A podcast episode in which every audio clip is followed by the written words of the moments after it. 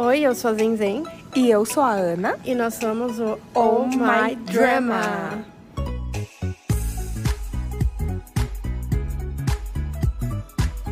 E aí, galera, a gente tá de volta com mais episódio do podcast do Oh My Drama. E hoje a gente voltou aqui no meio da quarentena para falar sobre o quê?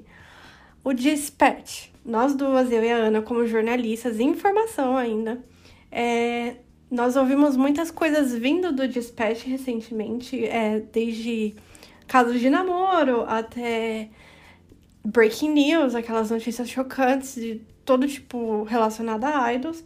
E a gente estava se perguntando qual é o papel do Dispatch? Que tipo de jornalismo é esse? Isso vindo de também muitas críticas dos sul-coreanos e de pessoas de todo mundo, não é mesmo? E hoje a gente vai discutir um pouco sobre o tópico. Sim, até porque não é novidade para ninguém que jornalismo de entretenimento é popular no mundo inteiro, mas às vezes acabam tendo questões bem polêmicas. Aqui no Brasil temos o Léo Dias, temos o Google também, que são veículos de informações e a gente vê o quão complexo é lidar com esse tipo de coisa e principalmente quais são os limites éticos disso e é óbvio que na Coreia do Sul, cheio de idol, de celebridade, um, esse tipo de jornalismo se faz presente e gera muita confusão também. É, eu só queria falar que, primeiro, nós duas estudamos muito na faculdade temas relacionados a isso. E a Ana já participou de uma redação que traz assuntos polêmicos dos famosos. É uma redação de fofoca, não é? Então, ela sabe o que é trabalhar nesse meio é, como são feitas as coisas, pelo menos aqui no Brasil. Eu acho que dá para falar bastante coisa sobre. E hoje é ela que vai estar tá comandando os tópicos aqui. A gente vai levantar alguns pontos e debater sobre. Então, manda lá, Ana. É, eu trabalhei durante uns sete meses numa redação de entretenimento. E assim, gente, a primeira coisa que chama atenção é que muitas pessoas acham que quando se sai um conteúdo relacionado à fofoca ou alguma coisa que pode manchar a reputação do artista ou da pessoa envolvida, a culpa é de quem produziu a matéria, dos repórteres. Mas, na verdade, nós só estamos seguindo a tendência do que o público está pedindo, do que o público está comentando, e também a tendência do que pedem para a gente fazer. Porque tem muito ataque a jornalistas um, falando que ai, eles são podres, ai, eles não prestam, ai, difamam todo mundo. Mas na verdade, nós somos parte do proletariado seguindo recomendações dos empresários e dos donos desse tipo de veículo. E também você fala do que está na mídia e você coloca assuntos na mídia que isso aí é uma coisa um pouco mais complexa com relação ao que o jornalista faz hoje em dia, sempre fez, né? Que é uma parte mais técnica, não muito debatida fora do jornalismo, que é o agenda setting, é o agendamento, que faz parte do que a Dispatch está fazendo e faz parte de todo o, o meio jornalístico, não é mesmo? Sim, porque esse agenda setting, que na verdade é você colocar para a sociedade, para as pessoas, o que é do interesse delas e o que é do interesse para elas. Então, quando as pessoas falam, por exemplo, ai, fofoca, e daí? Deixa a vida da pessoa, não sei o que, não sei o que lá. É de interesse do público saber disso. Porque se não fosse, não estaria nos trend topics do Twitter política, economia são interesses do público. Então, é algo que afeta a sociedade de uma forma geral. E acho que é muito importante saber diferenciar esses dois pontos, porque acaba sendo que todas as notícias, de certa forma, são relevantes.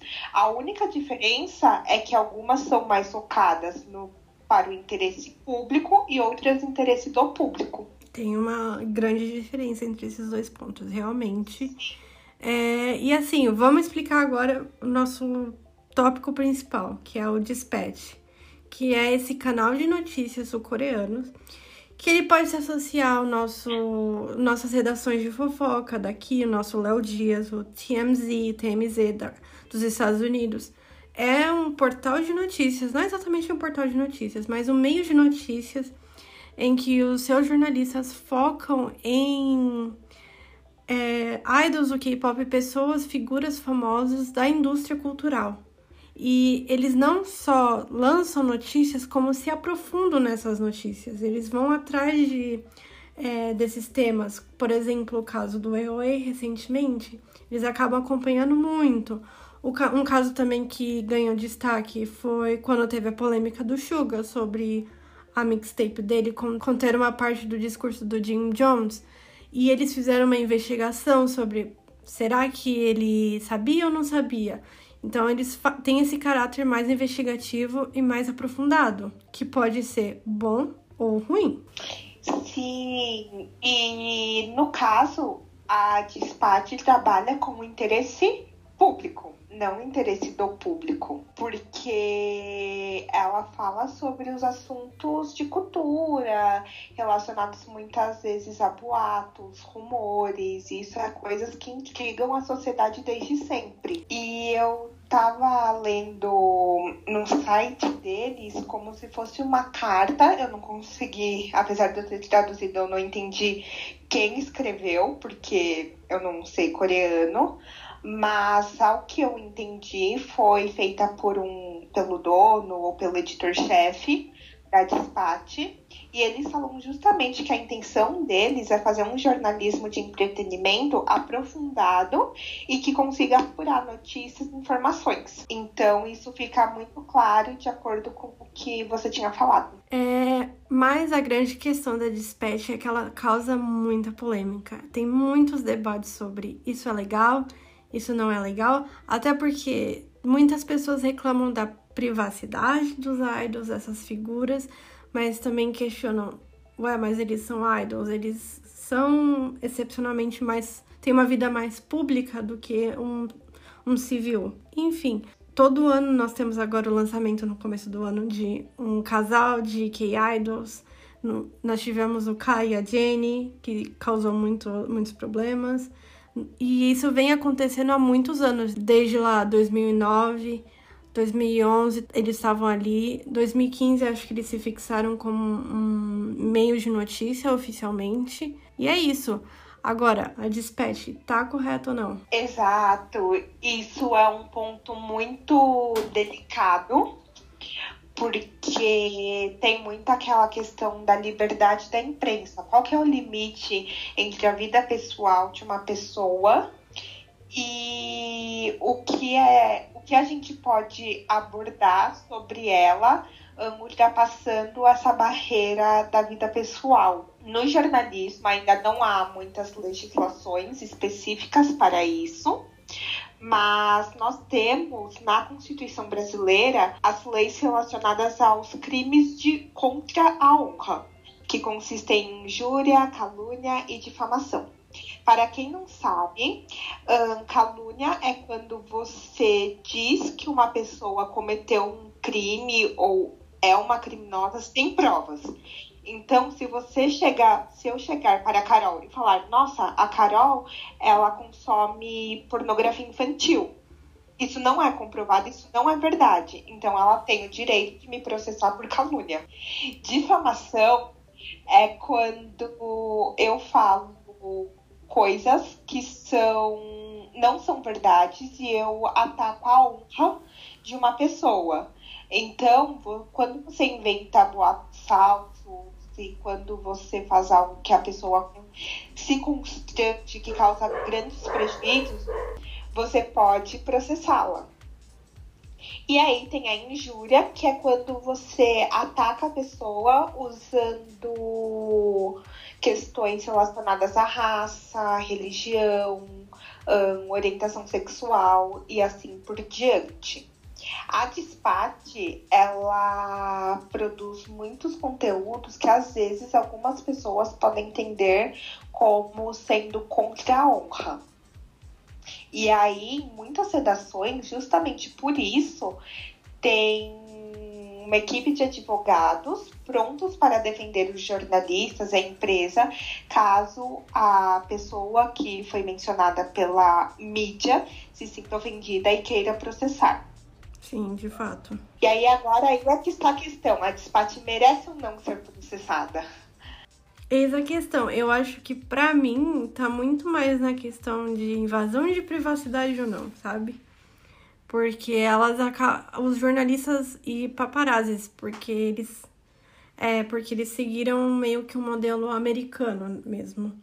É, eles estão atrás dessas pessoas, eles meio que seguem essas pessoas pra saber o que, que tá acontecendo, sabe? Eles, por exemplo, quando os idols saem, é, o Hangan, que é o, o Rio lá, super famoso. E tem os caras, eu não sei se eles já ficam lá esperando algo acontecer, o que eu acho muito improvável. Se eles seguem essas pessoas, vão atrás de rumores, tipo, eles podem receber rumores, ah, tal pessoa e tal pessoa estão namorando. Eles vão lá e vão confirmar o que, se isso é real. É, eu acho que o problema é, é invasão de privacidade. Isso é invasão de privacidade, por exemplo, eles estarem na porta do, do apartamento do Zico, do Block B, que era do Block B, esperando para ver se a Sorriu do AOA vai aparecer ou não. É, eu acho que isso que é um, um, problema, um problema maior. Eu não sei. Então, em relação a essa questão de invasão de privacidade, no início eu falei muito sobre interesse público e interesse do público. Tem um código de conduta jornalística que afirma que, se for interesse público, interesse do público, não há invasão de privacidade. Sim, isso está no código de ética do, do jornalista, pelo menos aqui do Brasil. É, a gente tem que é, relatar a verdade que vai ser de algum interesse público, de alguma é, necessidade pública. E aí eu não sei, tem o debate dos idols serem figuras públicas. É, é acaba sendo do, do nosso interesse. As pessoas querem, por exemplo, saber, mas acho que também tem uma questão cultural por trás disso, porque é a polêmica que vem depois disso. É como isso afeta, por exemplo, as idols femininas, sabe? Aí que também fica um pouco mais complexo essa discussão dentro da Coreia do Sul. Sim, dentro da Coreia do Sul eu acho que é onde o negócio pega bastante, porque a gente sabe que grande parte dos sãs coreanos na verdade, grande parte não, porque não pode generalizar, mas alguns os coreanos e fãs também que são stalkers da, de idols e que possuem uma relação doentia. Então, quando a Dispatch publica fotos de um idol saindo de um carro com outra idol, isso pode pôr em risco a segurança desse idol, um, causa prejuízos financeiros, porque as pessoas boicotam tanto a empresa quanto o idol, e também contribui para uma cultura de desumanização da figura pública, porque muito antes de ser idol, essas pessoas são seres humanos que sentem necessidades assim como todo mundo. É, enfim, né? A gente tem muitos casos aí que aconteceram. Eu acho que um caso muito marcante, que pelo menos me marcou, foi o da Jenny do Kai, que começou eles tendo aquela coisa de Lovestagram, que é publicações muito similares, indiciando um, um romance ali. E aí teve esse acompanhamento da Dispatch, acho que por dias dos dois. É... E quando essa notícia saiu, a Jenny acabou sendo muito mais afetada publicamente. Nos fóruns coreanos, as pessoas acabaram defamando ela muito. Já vinha também com outros problemas que ela já estava enfre enfrentando. E o Kai praticamente saiu ileso, sabe? Aí já entra numa questão muito grande de machismo, de fanatismo também. Eu acho que se uma notícia de namoro assim sair aqui no Brasil, vai ser meio que, ah, beleza, legal. Lá não, vai ser tipo, nossa, essa mulher ela não deveria estar namorando. E até para um pro idol masculino mesmo também acaba sendo um problema. Eu vi uma vez uma entrevista de uma produtora dentro de uma companhia, não me lembro se foi falado qual companhia, eu acredito que não.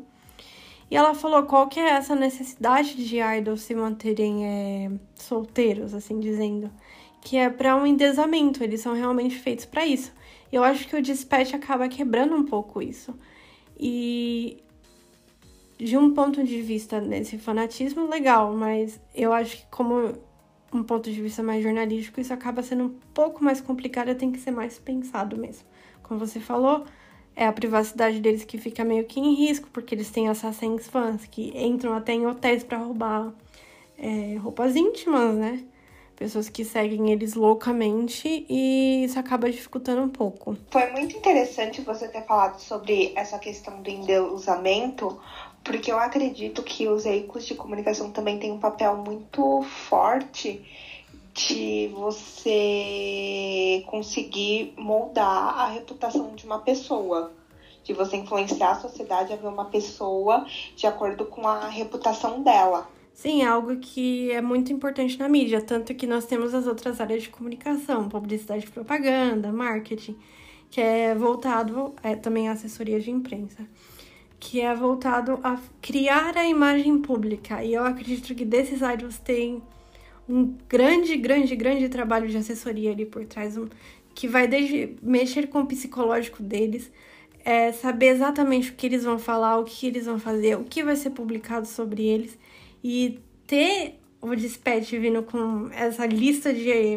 de namoros e outras polêmicas que eles acabam revelando, é, acaba afetando demais isso. Tipo, acho que quebra todo um planejamento mas isso aí também é um, uma problemática da indústria deles. Como eles estão fazendo isso? Sim, mas eu acho também que tem muito essa questão. Tem vários famosos, e eu, aqui no Brasil, eu acho que na Coreia do Sul não seja diferente, que usam a mídia, sabem usar a mídia ao seu favor. Então, por exemplo, a Lady Di, eu estava assistindo um documentário sobre ela eu assisti há alguns anos, e no documentário falava que ela ia na imprensa para promover o serviço voluntário e humanizado que ela fazia.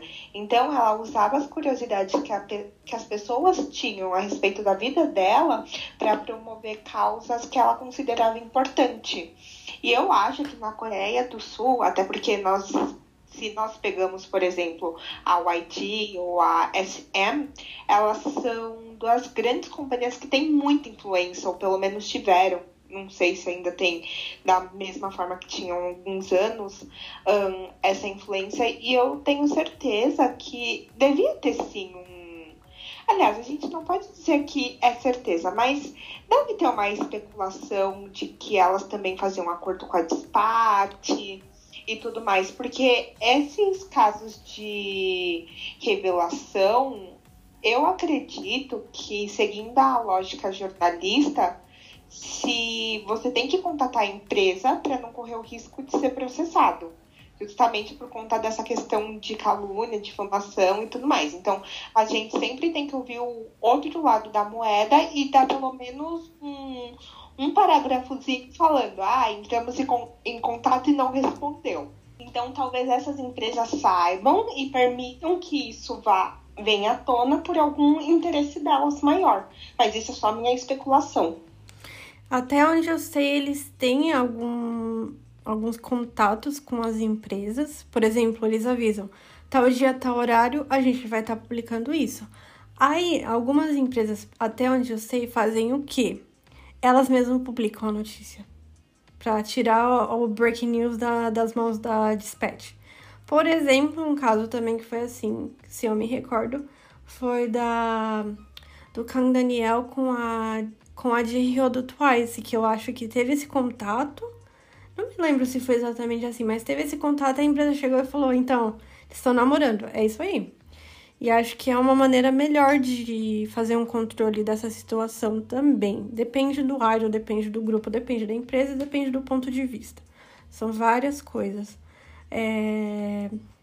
Então, eu também não sei, mas boatos dizem que tem um jogo de interesse entre as empresas e o dispatch que rola um certo dinheiro ali é, para não soltar algumas coisas. Algo que vem sendo muito comentado seria a relação da Dispatch com a Big Hit, porque quase nunca se tem coisas reveladas sobre o BTS, sabe?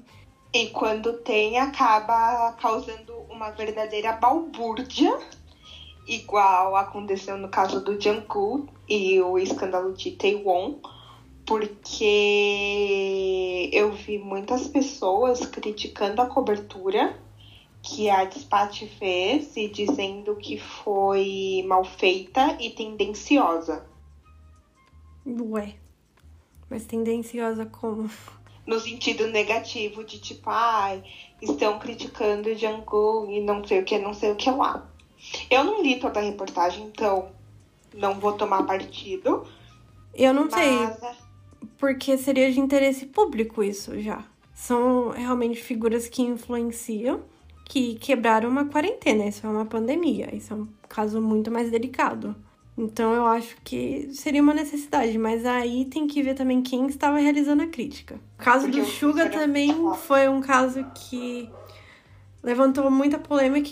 É, levantou toda essa questão de qual é a relação da Dispatch com a Big Hit no momento, porque Algumas pessoas acreditam, eu não sei se é verdade, mas algumas pessoas acreditam que rolava um jogo de interesse entre a Big Hit e a Dispatch, rolava dinheiro, provavelmente, para eles tentarem manter o bom marketing, o bom PR da, do BTS. Mas aí houve uma quebra nesse acordo. E a Dispatch, foi por isso que ela, ela fez todo o acompanhamento de Teon, no caso do Jungkook, e do Suga tendo uma declaração super, é, eu acho que expansiva e ativa sobre falar Big Hit, você tem que deixar os seus idols falarem. Que no final eles, desse acompanhamento que eles fizeram com o Suga teve a nota. Que ele não tinha feito nenhuma declaração direta, que a Big Hit só lançava é, algumas notas aqui e ali. E que tava assim, né? Um negócio, uma relação meio estranha, sabe? E aí eu não sei, será que tem dinheiro também envolto nisso? Porque toda redação tem algum interesse maior. E o dinheiro acaba sendo um interesse também, porque o jornalista tem que comer. E não é nem só dinheiro, é a relação do contato. Nessa empresa que eu trabalhei, uma a dona tinha uma relação muito próxima com uma celebridade e aí toda notícia que a gente resolvia postar, porque algum colunista deu, saiu em alguma revista sobre essa celebridade, nós entrávamos em contato, a editora-chefe da redação entrava em contato com a assessora dessa celebridade para ver se poderia postar para evitar possíveis conflitos na relação pessoal e assim por diante. Então, é um caso de que a imparcialidade do jornalismo não existe. Não existe de fato. Isso a gente já concordou mesmo. Que isso vem de uma questão de desde escolha de palavras, escolha de imagens, coisas que estão no entrelinhas implícitas ali. O jornalismo não é imparcial e eu acredito que a Dispatch muito menos. Exato. E eu acho que a função das pessoas reconhecerem essa imparcialidade não acharem que porque é um jornalismo que vai ser imparcial, reconhecer que é sim, mas cobrar para que os posicionamentos com, que vão contra a linha editorial dessa publicação sejam feitos um, ter, por essa publicação ou então um, consumir diversos veículos com posições diferentes para que assim consiga entender os dois lados. Sim, é um pouco difícil, eu acho, nesse caso, nesses casos do K-pop. Eu acho que aí entra um lado positivo sobre o jornalismo investigativo dessas celebridades, mas mais é para saber o que realmente de fato está acontecendo. Eu acho que isso requer necessidade de um contato direto com o idol, não um contato como similar aos dos paparazzis. Eu acho que requer um pouco mais de apuração. E assim, a gente não pode ser hipócrita. As pessoas reclamam muito do Dispatch, mas no final, lá em janeiro, no comecinho do ano, tá todo mundo esperando para saber quem será que tá namorando. E é, é, chama atenção. A gente espera. Eu espero também. Tenho meu interesse nisso. Sim, com certeza. Eu acho que talvez seja mais difícil para os idols que não possuem autonomia na própria companhia terem esse controle da mídia e conseguirem tomar um posicionamento público que seja em confronto ou em favor dessas declarações e que realmente ajude os fãs a terem uma percepção maior sobre essas notícias. Talvez falta um pouco de transparência nessa situação toda agora. Exato.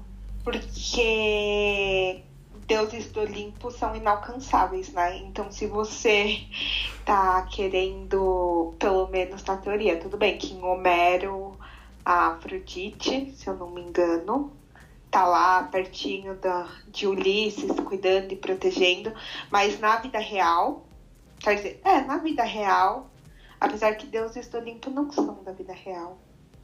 Enfim, vocês entenderam a metáfora. Deus... É uma metáfora. Deuses do Olimpo são inalcançáveis, e de certa forma. E quando você cria esse endeusamento do idol, você o torna inalcançável de diversas maneiras. Isso nem sempre é positivo.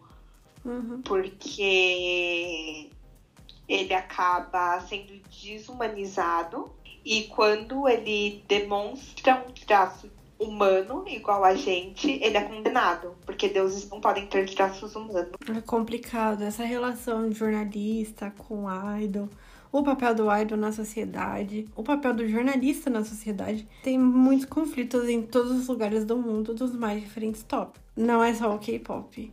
Enfim, né? Eu acho que você tem mais alguma coisa para falar? Não, acho que é isso. É isso, né? A gente já falou muito complicado aqui sobre jornalismo. Nos empolgamos porque é a nossa profissão e a gente ama falar disso. E é isso, a gente debateu sobre o dispatch. Não deixa de falar pra gente o que, que você acha, qual que é a sua opinião, se você acha que tá certo, tá errado, se você gosta, não gosta. É isso aí, né?